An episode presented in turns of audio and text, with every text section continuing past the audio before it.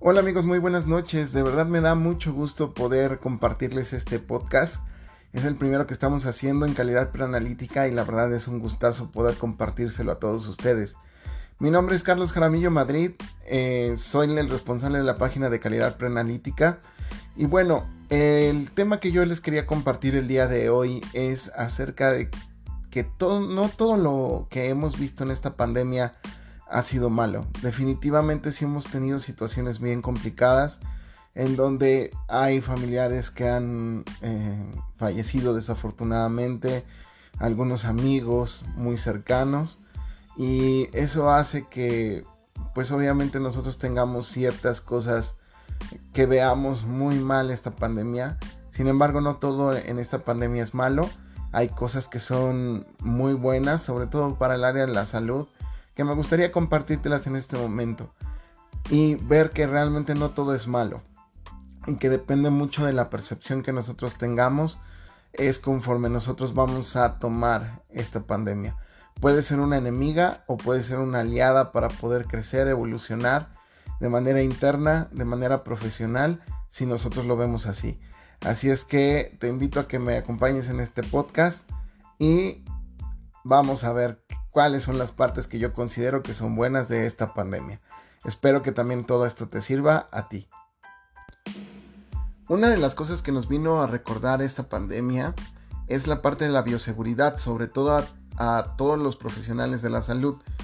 Creo que muchos de nosotros nos empezamos a sentir eh, como especie de Superman eh, con respecto a los microorganismos porque pensábamos que no nos hacían daño o que el daño que nos hacían era muy eh, pequeño.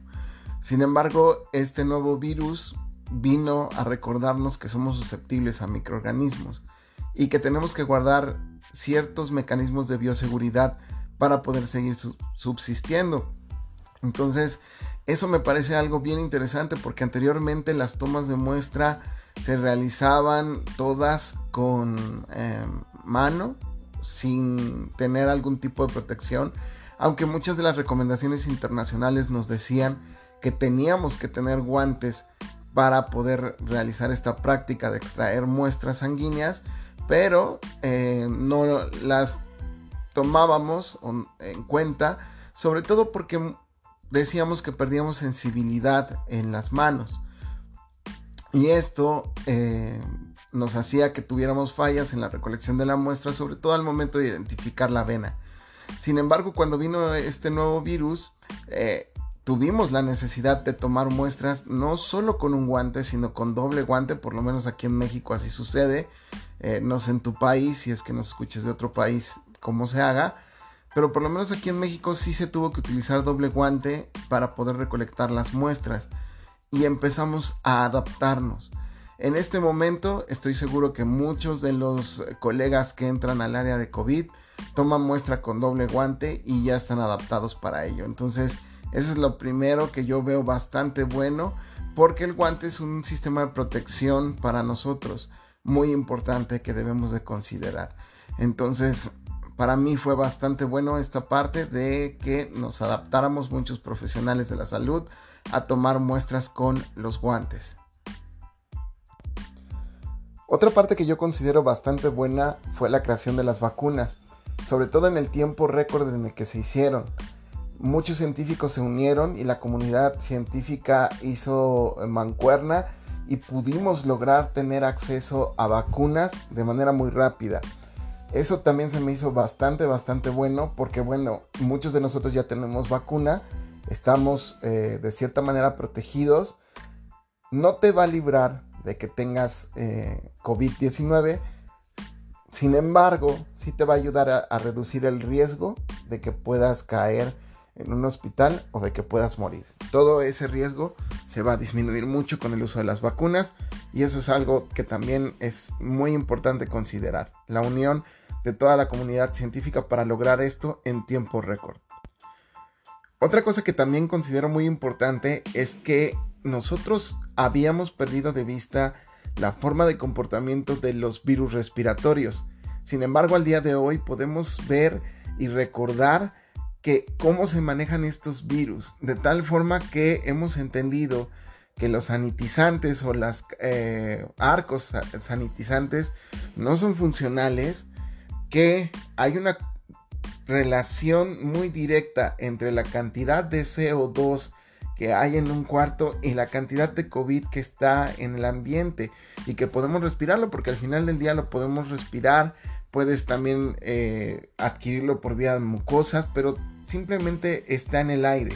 Entonces, mientras más tengamos ventilación de manera adecuada o implementemos en lugares cerrados el uso de filtros EPA, nos puede ayudar a reducir por mucho el riesgo de contaminación con respecto a eh, el virus nuevo, el COVID-19 o la COVID-19 como muchos le llamamos.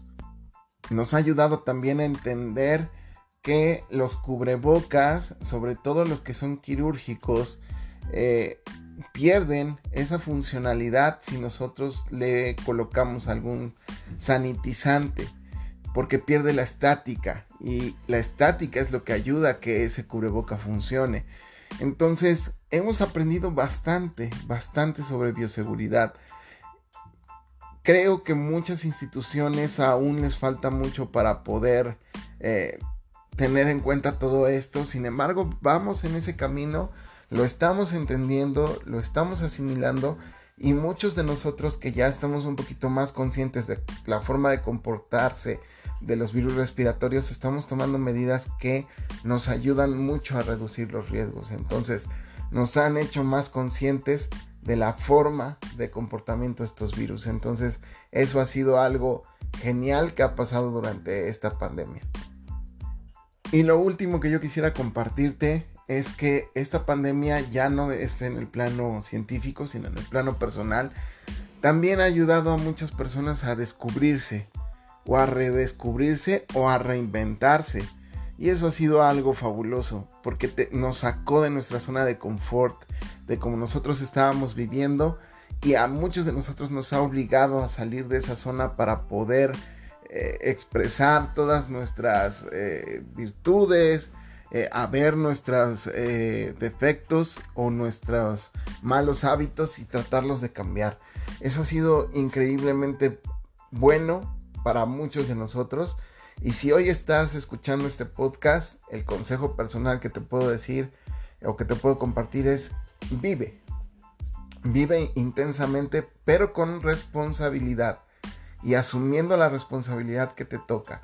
Pero vive, goza, haz lo que tú sientas hacer asumiendo tus responsabilidades.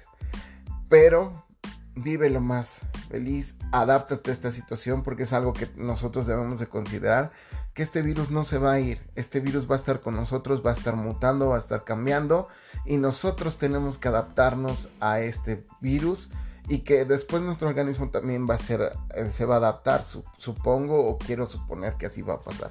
Entonces, vive, goza esta vida, que solo hay una, no sabemos si hay otra vida después de esta pero disfruta, disfruta de tus seres queridos, no pierdas la oportunidad de decirle a la gente que amas que la amas, no te escudes en orgullos baratos, en orgullos que nosotros tenemos, hazlo, la vida es una, es única y bueno, te mando un abrazo enorme, muchas gracias por escucharnos en este pequeño podcast, te mando un abrazo y nos vemos en el siguiente episodio.